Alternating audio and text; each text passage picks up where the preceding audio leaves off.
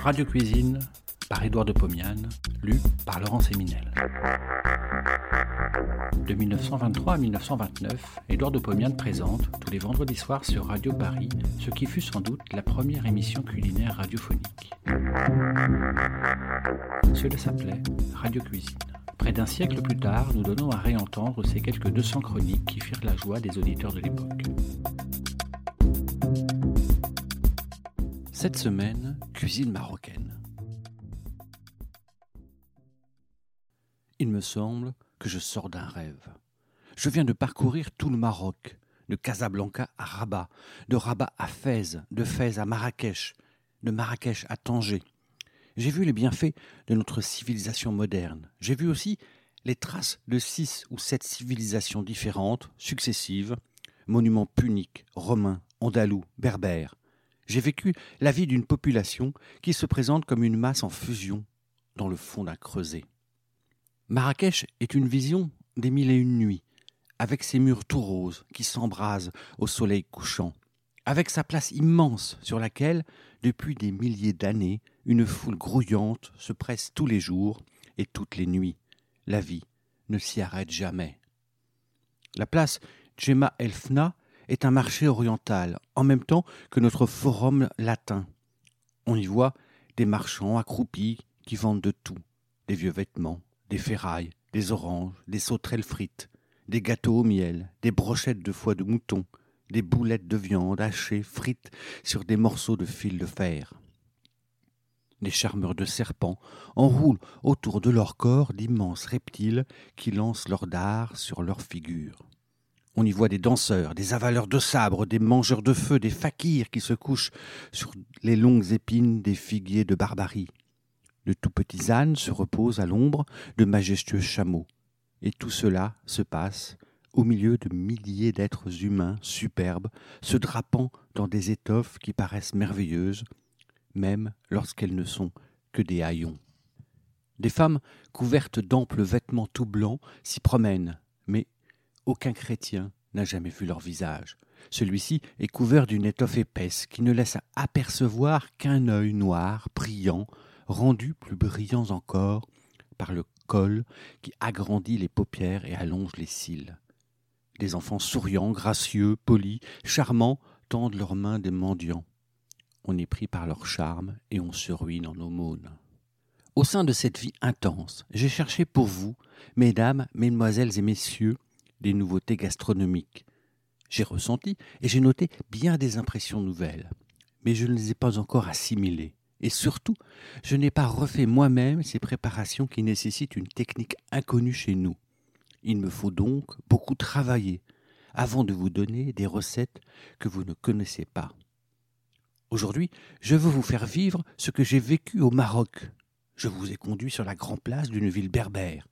J'ai cherché à vous communiquer cette lassitude qu'éprouvent les Européens qui se sont mélangés à la foule indigène. En plein soleil, en pleine poussière. Je veux vous faire vivre aussi le paradis de fraîcheur, de calme, de repos que j'ai éprouvé chez un notable de Marrakech, Si Madani Kebadj, et son Excellence Hadj Tahar El Mokri, pacha de Safi, fils du grand vizir, qui m'ont fait l'honneur de m'inviter à déjeuner dans leur maison. Du dehors, la maison du pacha de Safi n'est qu'un mur percé d'une porte. Pénétrez avec moi, et vous êtes au milieu d'un jardin, oasis de verdure, qui entoure une fontaine en mosaïque. Le salon, la salle à manger, contiennent tout ce que le vieil Orient et notre jeune Occident ont produit de luxueux. Nous nous asseyons par terre sur des coussins autour d'une table très basse, couverte d'une nappe brodée. Pas de fourchette, pas de cuillère, pas de couteau. On mange avec les doigts. Chacun couvre ses genoux d'une vaste serviette.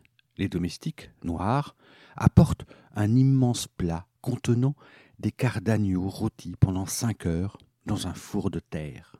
Chacun, de la main droite, arrache des morceaux de viande qui se détachent des os. Il les trempe dans une poussière de sel et de cumin broyé. Ce mouton rôti et le méchoui. Puis se succède la pastilla, prodigieuse pâte feuilletée contenant entre chaque feuille un hachis de pigeon, d'œufs durs, de foie, le tout parfumé à la cannelle.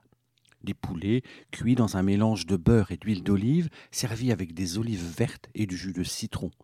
Du mouton cuit au four sous une couche de rondelles d'oignons sucrées et saupoudrées de cannelle.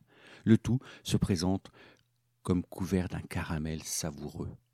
Le couscous aux pois chiches et aux raisins, une nouvelle pastilla, enfermant dans son feuilletage une crème sucrée au lait et aux œufs, mélangée avec des jaunes de dur entiers. Puis reviennent des poulets grillés arrosés de beurre, du riz au lait froid, préparé avec du lait d'amande et de l'eau de rose, annonce une débauche de fruits de toutes sortes. Comme boisson, du jus d'orange à l'eau de rose et une décoction de raisins secs à l'eau de fleurs d'oranger. De la salle à manger, nous passons au salon où l'on sert le café, le thé à la menthe, du lait d'amande à la rose et des quartiers d'orange servis dans des tasses et parfumés étrangement. Et tout cela a été préparé par quarante domestiques, sous l'œil de la maîtresse de maison. Celle-ci n'a pas paru, car les Mahométans ne montrent pas leurs femmes. Je sais cependant que celle-ci est belle. Les dames européennes l'ont vue et m'en ont parlé. Je sais qu'elle est gracieuse, couverte de soieries et de diamants, qu'elle parle le français à la perfection, et que tout ce qui est charme et grâce dans sa maison n'est qu'un reflet de son sourire. Bon appétit et à la semaine prochaine.